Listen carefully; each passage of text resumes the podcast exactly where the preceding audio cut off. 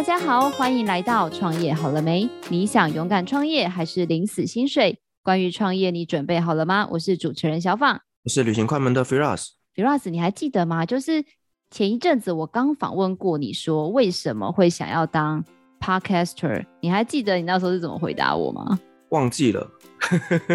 你说因为不用露脸。哦，这个很重要。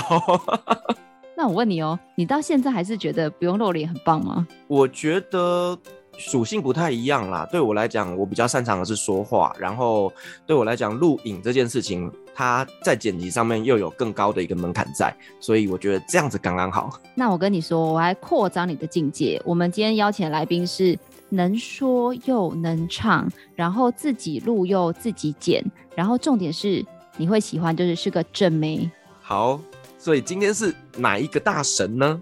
我们今天来介绍啊，就是因为像其实我自己也是啦，我自己就是 podcaster 讲习惯嘛。然后你看我现在就录音的时候就素颜啊，然后不修边幅啊，然后很没有形象这样子。但是今天这位来宾呢、他的创作的一个素材啊，他每一次啊，我看到他的视频就是都是美美的出现，然后身材又练得非常的好，然后呢就是一头秀发，然后端着热腾腾的美食，然后就让我觉得不知道该看食物还是该看美人这样子。那我们来欢迎我们这次的来宾，是我们的短视频的创作者，也是我们小猫风料理的主理人 Monica。Hello，Hello，大家好，两位主持人好。Monica，我们两个看着你的频道，觉得不知该看人还是该看食物。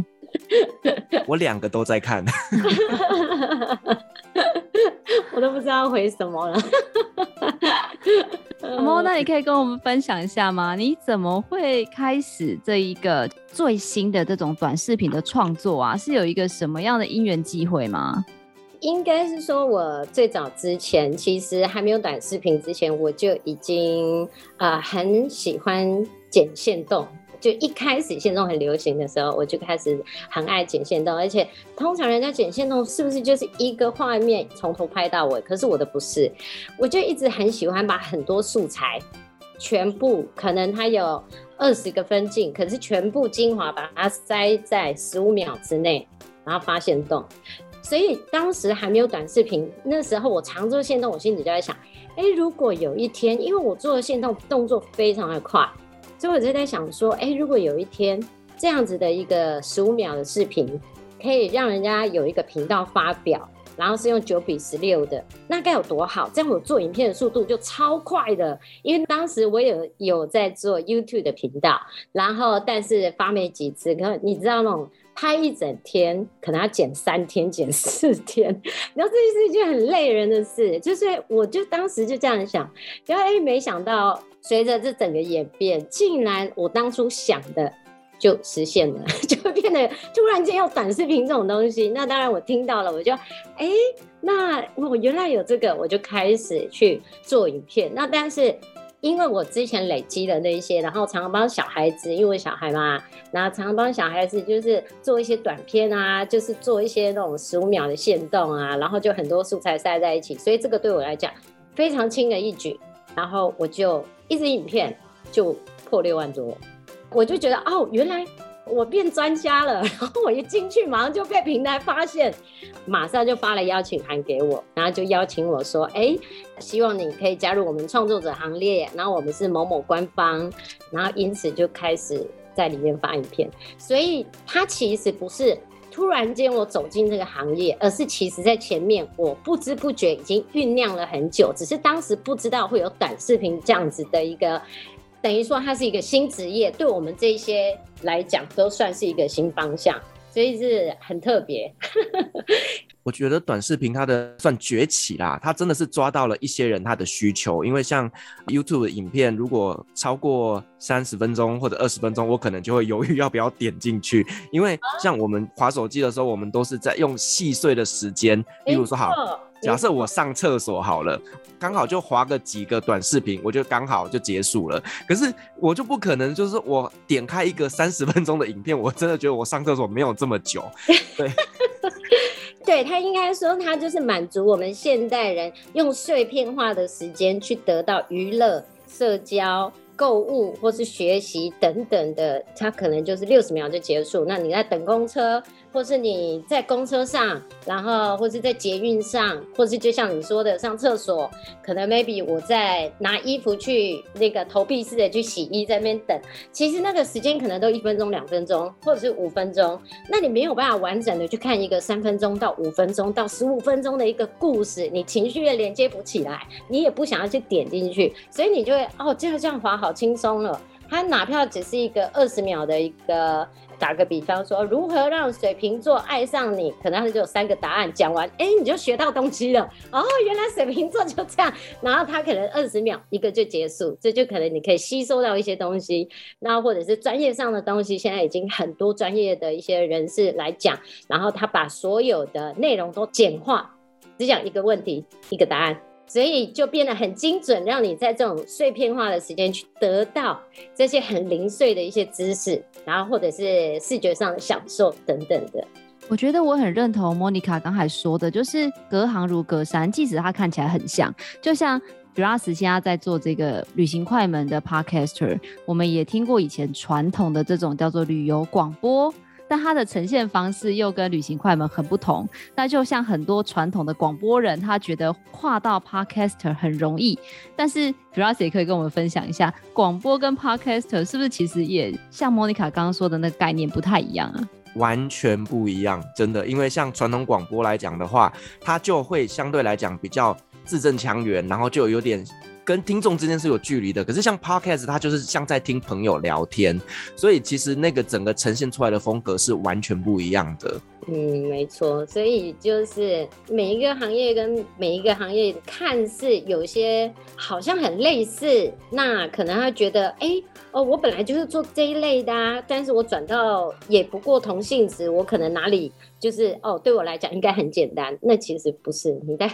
那中间还是要有摸索期啦，对呀、啊。嗯，那莫妮卡，我想请问一下，就是说，其实我们知道以自媒体来讲，有非常多人是在做美食、做健身这一个主题的。那对于你来讲，如何在这一片红海里面杀出你的一条血路呢？杀出我一条血路，应该是说。我刚好把握住了流量红利期。我觉得每一个社群的一开始都是这样子。比方说，我们说 YouTube 好了，YouTube 早期在十几年前有没有可能什么艺人网红刚开始在做的时候，他们做到日更，我们应该都知道嘛。有几个很厉害的，他们以前都做日更，那时候把握住了流量红利期，随便拍影片，随便爆红，随便都有流量，而且都爆款。他们把握住了什么？真的，你的东西非常好吗？其实也没有，就是创作者少，然后竞争也少。他们就是把握住那个时候，一直频繁的日更，一直频繁的两天一支影片，一直上，一直冲粉丝数，一直冲粉丝数。早期的人有把握住的话，我觉得其实就占了几乎百分之六十的。我觉得我是有刚好去占到这个流量红利期，然后还有就是我之前。常常做限动，所以呃，现在要进来学的人，他可能还要学习拍片、剪片，可是我不需要，所以我就是很驾轻就熟的，就一进来就觉得，哎，好像我事先等于说我把这些工作都准备好了，只是突然间有了这个行业出来，然后我刚好就进去，对，就是好像这个时机点也完全对了，就我没有再从头还要接受一部分的习惯或者是什么的这样。哇，我觉得讲得很有感呢，就是机会是给准备好的人。就像 Firas 现在要出国都不敢断更，他现在不断的在累积存粮。哦，对呀、啊，所以他开始也是嘛，对不对？你就是都要有一些不可以让它断掉。对，就是随时都要有一些库存呐、啊。那就 even 自己真的在国外没时间剪片，他还是会正常的发片。那莫妮卡，因为刚刚讲了很多，就是你从以前就开始做线动，然后做一些影像剪辑啊。那我很好奇，你是本身就是学一些影像制作或者是摄影之类的吗？不然你怎么会开始有这样的一个习惯呢？好，那这应该要讲到十几年前，我的第一支影片，然后就是在。跟当时谈恋爱的一个对象，然后我们去环岛，然后还还有其他人啊，因为那时候我们就在骑单车嘛，觉得有是单车队的队友。然后当时的环岛结束之后呢，你知道就谈恋爱嘛，然后心里就会觉得说好，我要把整个环岛的过程做成记录，然后拍成影片，然后做一支影片送给对方，那就是当时我的激动。然后我呢，当时去找了一个剪片的老师，我在一天之内现场就跟他学，我做了满满一整本的笔记，就是为了给对方一个惊喜。我想做出一支影片，而且我完全不会。然后就在那样子的一个，就是学了那一次之后，然后我回去再待一个礼拜的时间，就把那支影片剪完，然后就献给他。然后他知道我不会剪片，所以他看到的时候他很傻眼，就说因为这我是为了他去学的，然后剪接了我们的影片，然后他就很感动，就这样子。因为我就只是为了这件事开始的那第一支影片，然后后来我就觉得哦，原来。好像可以哦，然后我发现我很喜欢做这件事情，然后记录生活，用影像的方式。接着呢，后来我就去英国，我去英国待了大概有快一年的时间。那我在英国的那时候去就是语文学校嘛，然后认识很多的朋友，然后同学，我就把我所有的就是过程。全部都拍下来，然后剪接完。到我们或者我要离开台湾的时候，我都做了一支所有的精华剪接，然后送给我每一位同学，然后他们大家看了都哭了。我现在想到也好感动。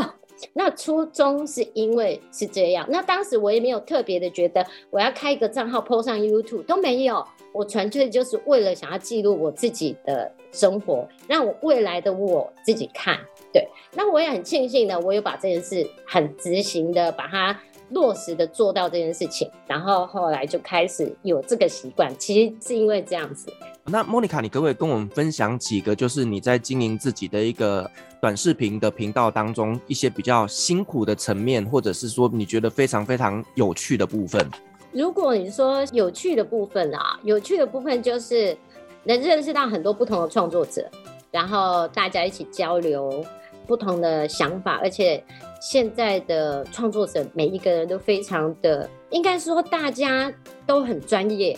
很有思维，然后都很有自己的想法。在短视频来说，那当然他们都比较偏年轻化，那但是哇，现在一个比一个还厉害，一个比一个就是更有自己的思维。那我觉得去跟这些人做一个交流，我觉得这是我非常开心的一件事情。对，然后有去跟认识很多，就像你的旅游一样嘛，就认识很多不同的人，然后不同的案子合作，然后就会觉得很特别、很有趣这样子。对啊，然后但是如果是在跟品牌，就是教学品牌这一块的有趣，我会觉得对我的学生来讲，我会是在最有趣的地方，就是每当我过滤了他们的影片，然后上片了之后，有时候是在半夜。然后上片了之后，就是在半夜发现这个影片一上了之后，影片可能隔了一天，我们看这个影片，在半夜发现它可能就是破万了，或是六万多了。我们都会半夜的时候很兴奋，还差点开香槟，然后欢呼，就会在视讯，就会在赖上，然后他们就会说：“老师，老师，你有没有看到？破了，破了！”然后就会很开心，好像，然后我就啊，我就会觉得好感动，然后这个就会让我觉得。我很挑剔学生的这些，一直退他影片，一直退他影片，我都会直接说这个不会有流量，我们再修改；这个不会有流量，我们再修改。我会一直退，退到他们有时候。会很没有信心，直到出来之后，他们就会觉得哦，对哦，原来就是这样，就是说老师你是对的，老师我爱你，然后说，我就会觉得这一切都是值得的，而且屡试不爽哦，每一次就很多不同的学员，可是发生了这个事情，我都是同样的心情，然后就同样的兴奋，而且很多都发生在半夜，因为我们都在半夜剪片。然后就会觉得哇，就会很想放鞭炮，然后很想开香槟，然后大家欢呼这样子，对，还蛮有趣的，对。然后你说到辛苦的部分嘛，对不对？辛苦的部分就是剪片，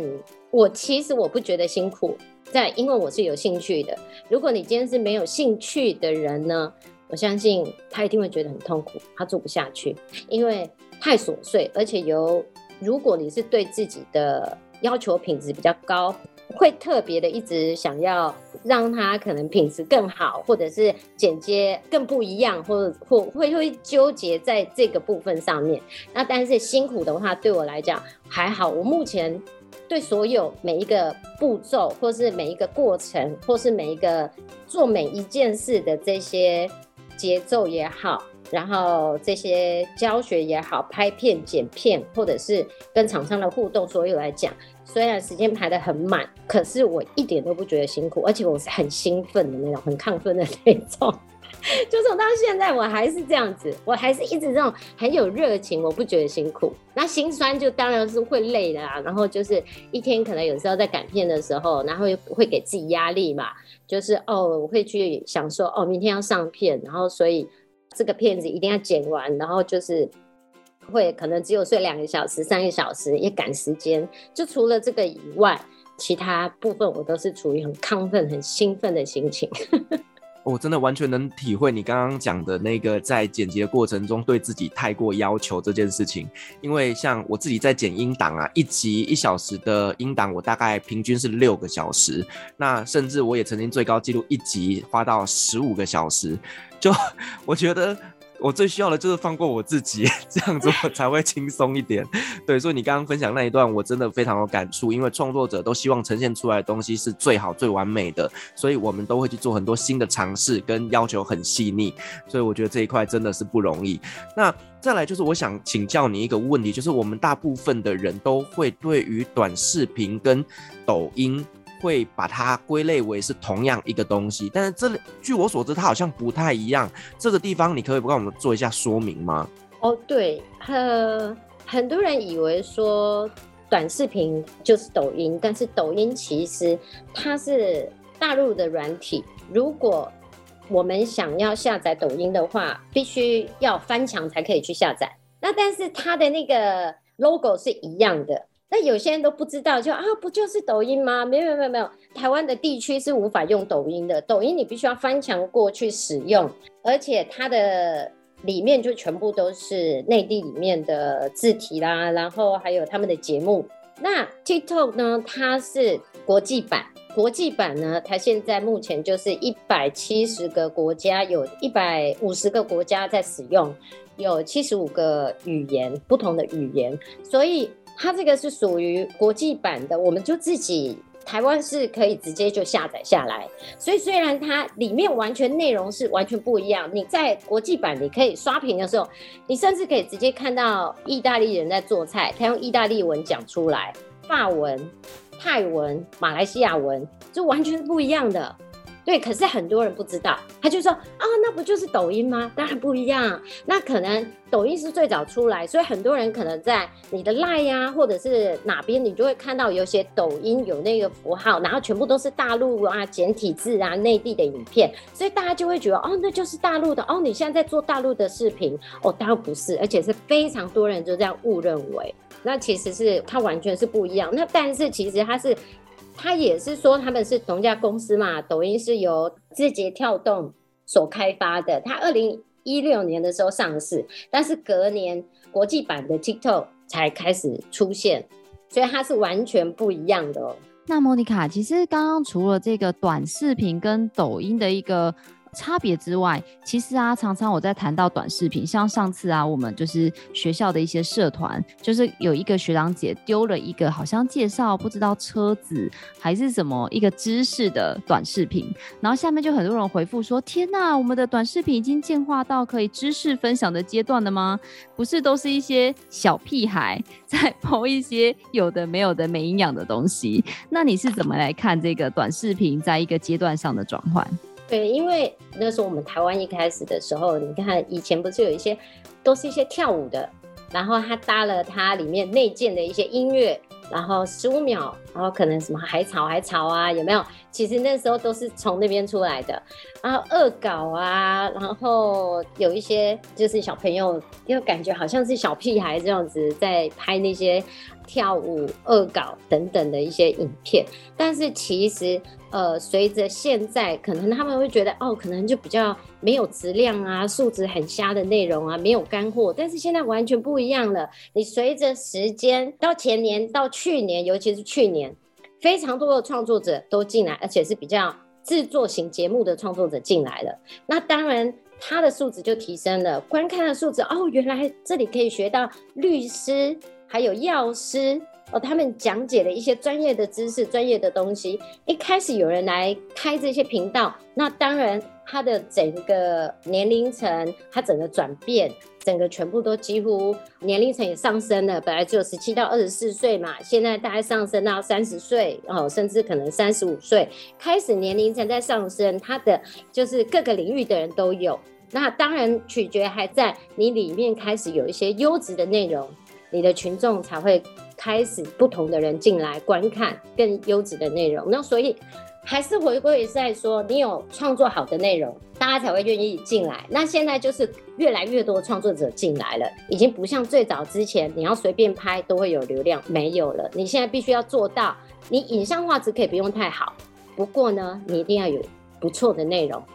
才会有办法吸引人家看。已经不再像是以前随便拍、随便报、随便拍、随便报，已经不是了。那莫妮卡就是刚刚讲到说要大家掌握这个流量红利期，就像是之前我访问这个 Firas 的时候，我就说，哎，当一个 Podcaster 需要准备什么东西？他就说，哦，最基本的就是你要有一支麦克风。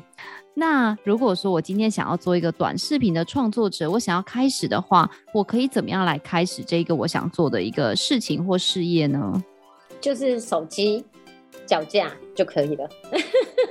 手机你只要准备手机脚架，现在都是手机拍、手机剪，因为可以达到快速上片。如果你要持续的做这件事情，你不需要去花三天去剪一支影片，不需要了。就是手机也可以做出非常专业化的高品质的影像出去。其实一支手机，然后脚架，还有你一颗热情。还有一颗热情的心，对，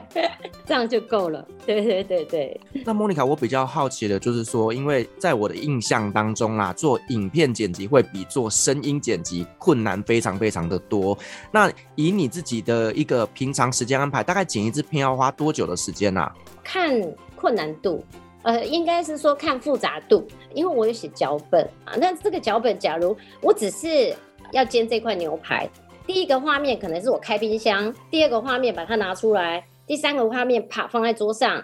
然后锅子拿出来，然后放在热锅上，要加油，然后热完之后就起盘嘛，起在砧板上，然后切的那个画面吃上一口，这样就结束。这样的素材每一个画面就是 take 大大概两秒、两秒、两秒、三秒，顶多三秒，然后基本拍下你要的素材，把这些剪在一起，其实就对我超快。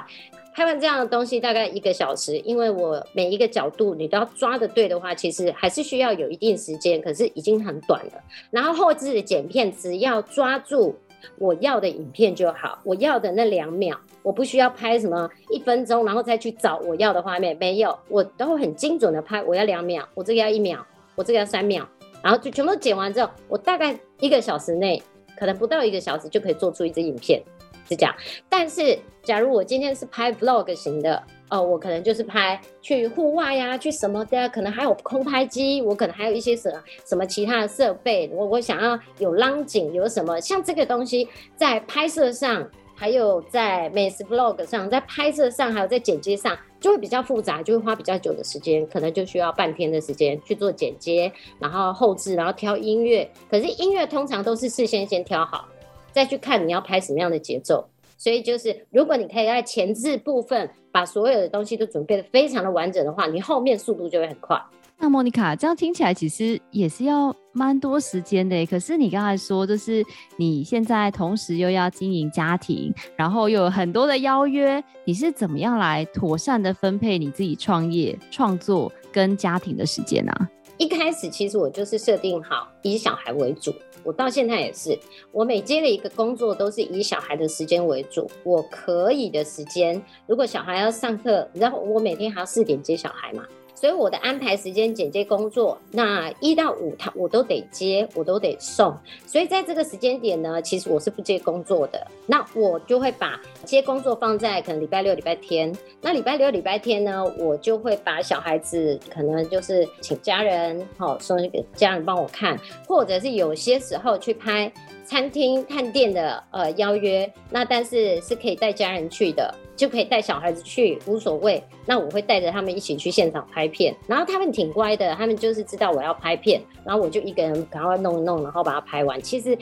很多人都不知道，其实我很多视频拍餐厅的小孩子都都在旁边坐着吃东西，然后就我一个人在那边拍，所以大家大家不知道说哇那么厉害，还带着小孩这样子。可是只有现场的餐厅哈，现场的他们的员工来看得到，就觉得哇好强哦，带了两个小孩，小孩子妈妈妈妈然后可能一下要找我什么，就我通常都是以小孩的时间为主，然后再去安排。那像现在呢，他们回我娘家过暑假嘛，那我在这个时间点接了很多我平常没有办法接的白天工作，就是我会看重要性。如果有的活动是真的很特别的，我还是会请人家平常日的时候他们上学帮我去接小孩，然后我就去工作这样子。那但是像这个暑假当中，我就。要去两天一夜，可能拍录影啊，然后还有个两天一夜要去拍广告的一支影片，对，就我就把它安排时间点。可是这些户外的工作可能会到八月底，因为他大概八月初他们就回来了。那八月初他们回来之后，我就又安排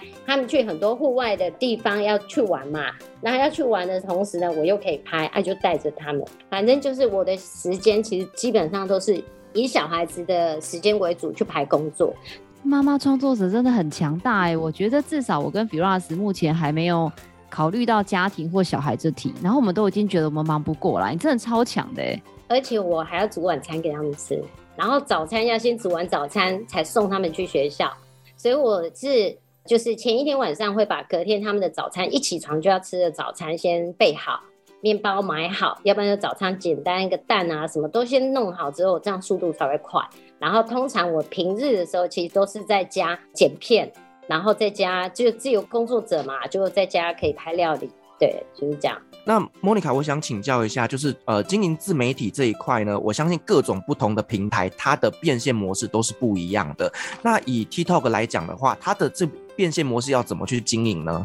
变现模式哦，其实。应该说是把它分为三种人啊，一种是有目的性的，他就是来创业，他就是是来变现的。那进来他可能就一定是商家，他要卖课程，就很明确，他可能是像我的学生嘛，有潮牌，然后有厨艺教室，然后厨艺教室他们就是在卖课程嘛，对，然后还有一些可能其他有短视频有看到，有一些就是卖，全部都是他们往后要。经营的商家要卖一些其他商品或料理包的这些人呢，其实他开了账号之后怎么变现呢？未来会一一的开通，像例如打个比方，他会开通购物车。现在我们不是要在下面加一加一吗？现在通常都是这样，但是一旦开通购物车的时候，我看到你的影片，你旁边就有个购物车，我看到你拍的商品，哎，我超想买，我直接按买单，购物买单。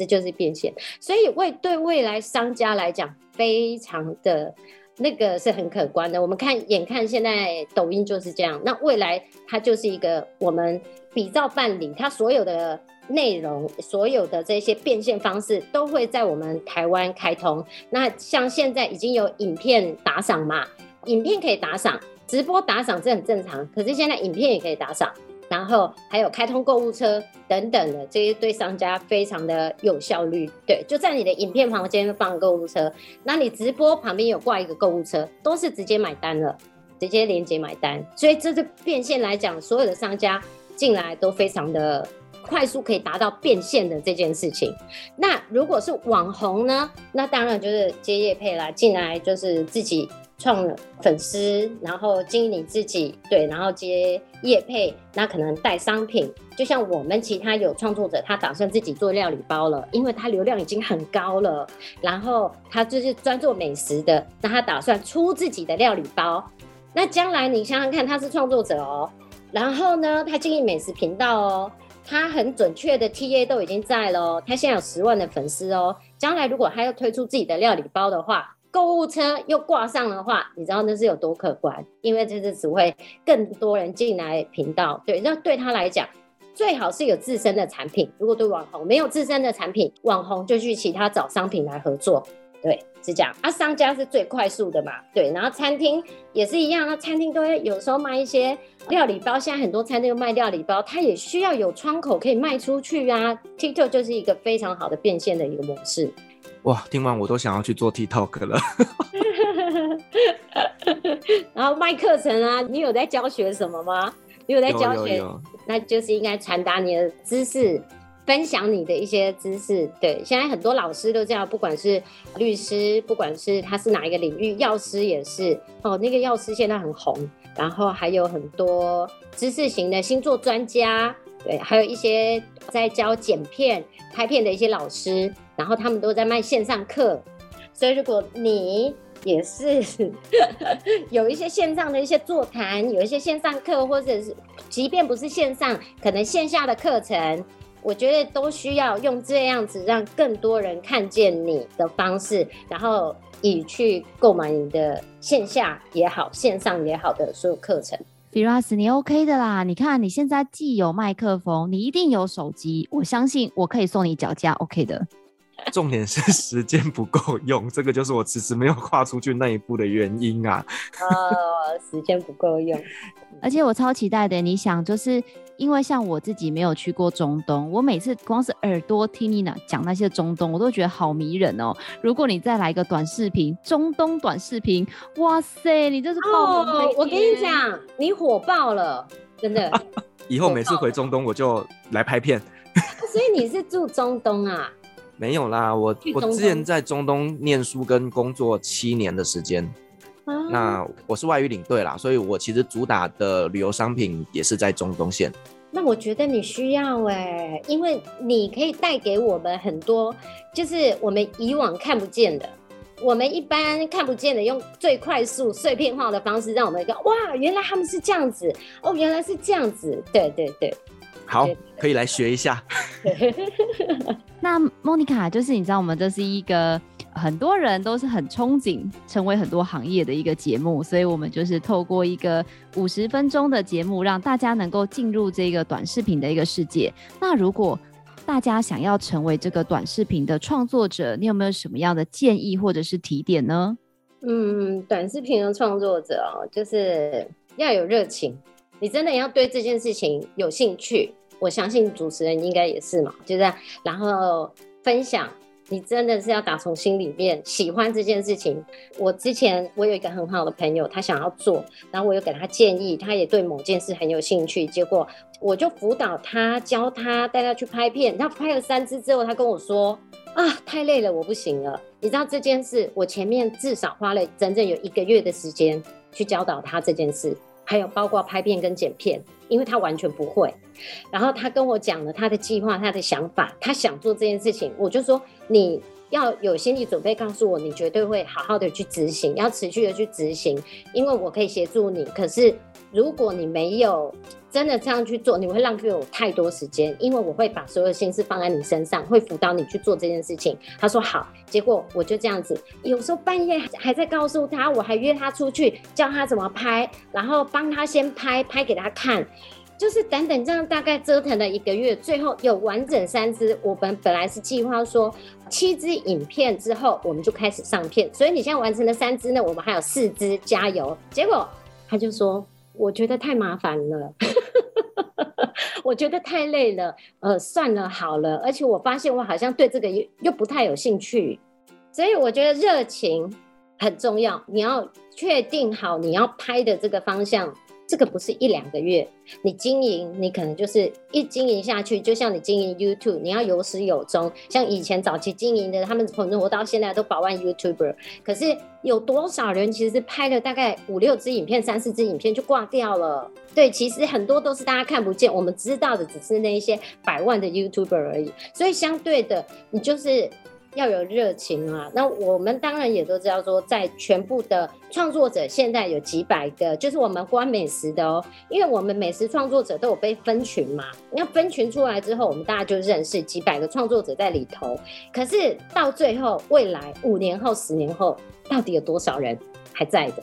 其实也不知道。对，就是说持续还要找到你想要拍什么。如果除了你不是有事业上的、企业上的目的性的话，你就是要有对这件事情要有热忱。其实它不难执行，不要想得太困难，因为现在手机拍片、手机剪片真的很简单，没有当初你想哦，我不会拍片，我就不会剪片，他们想的太复杂了。其实你只要抓到重点，用很准确的 App 去剪接，然后现在的手机剪接软体已经可以达到几乎可以百分之八十电脑都做得出来的效果，而且你品质怎么？塑造成呃，怎么把它做成高品质上传？你不讲，人家都不知道你是你是用手机做的，因为我每一支影片都是用手机拍的，几乎百分之八十，对，所以才会说你的热情，然后持续，然后找到你有兴趣的东西，有你有兴趣的主题，你觉得可以持续去做这件事情，就这样做，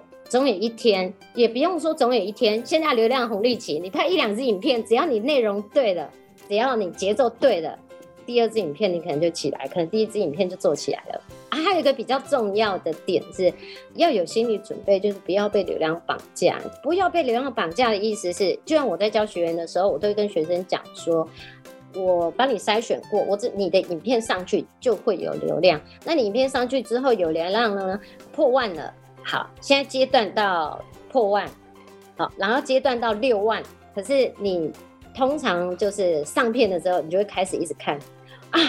假如他我的标准已经在六万，可是他假如只跑到两万，跑到三万，没有到一定的他本来应该有的流量池，他心里就会开始觉得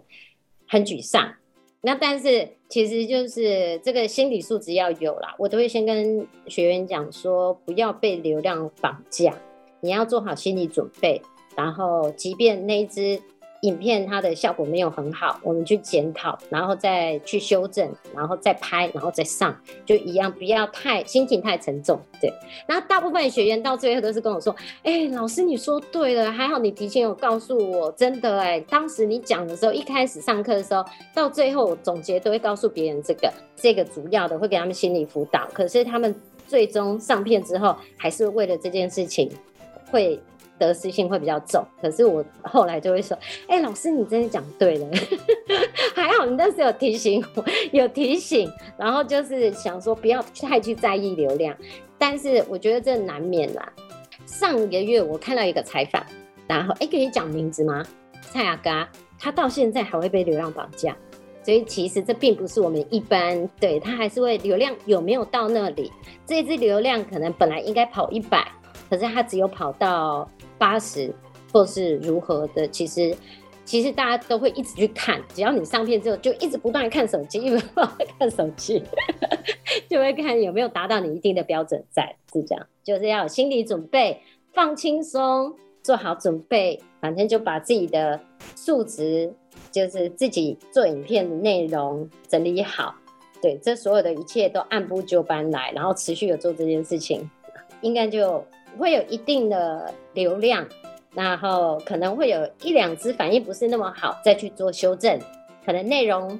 没有那么吸引人，或是如何，就是这样，都是这样一步一步去做修正的，对啊。哇，谢谢 Monica，Firas，你有没有觉得听完这集，虽然我们创作的素材不一样，但是创作者的那个热情跟那个愿意为他投入的那个程度，其实是一样的。对我自己真的这一集有非常大的感触啦，就是同样都是创作者，所以刚刚你提到一些坚持啦，然后不要被流量绑架了等等的，那确实也都是我自己的一个心声啦。所以你也会有就对了，非常非常的开心听到你这样子的一个分享。所以 Firas 你自己也会被流量绑架吗？我好奇八卦一下。会，肯定会，我每天都要刷榜单啊，所以其实。所以，我们做这样自媒体，不管你是在哪一个领域，你还是你也是一样会被会一直去注意，对，不对？嗯，尤其是像我们如果新片发出来，然后我觉得我对这集非常满意，可是可能在单集排行榜里面它没有冲上去我要的一个位置上面，我就会很失落。所以这个真的在所难免的。我真的要跟你 give me five 一下。我我最新发的那支影片，其实我对它期望很高。户外的料理的影片，可是它竟然只有八万多的流量。那其实我对它的期望本来是可能至少有十五万以上，可是并没有，而且反而没有我以往的标准。所以我现在都在检讨，我是哪一个段落错了。我你会检讨吗？我会检讨，对对，但是我会比较检讨是我我是不是下标下错了？因为以 Podcast 来讲，通常都是因为标题吸引人，所以点进来听。嗯，了解。好啦，我要多多跟两位大大学习，就是一个是排行榜前三名，一个是每一集都有十万流量的大网红。我这个小节目，我相信有一天我可以跟你们一样的。那今天非常感谢莫妮卡来分享她关于短视频很多创作的一个理念，还有她是怎么样进入这个行业。然后呢，她也给了我们很多的提点。更重要的是呢，她也告诉我们很多的一些秘辛，还有她如何分配她的时间。我觉得都是非常宝贵、不可多得的一个经验。也希望呢，大家如果想要跨入这个创作者的世界，大家都可以找到自己的一片天空。当然呢，我们也会把。小猫风料理相关的一个连接，还有大家如果想要学健身、吃美食，都可以来看看我们小猫风料理有非常多非常棒的一个影片。当然，你也可以透过我们留下的联络方式来跟我们莫妮卡联络。不管你是想要跟她学习，还是想要来做相关的一个行销，都可以来联系我们的莫妮卡。如果你喜欢我们的节目，也别忘了给我们五星好评加分享哦。创业好了没？我们下次见喽，拜拜，拜拜。拜拜。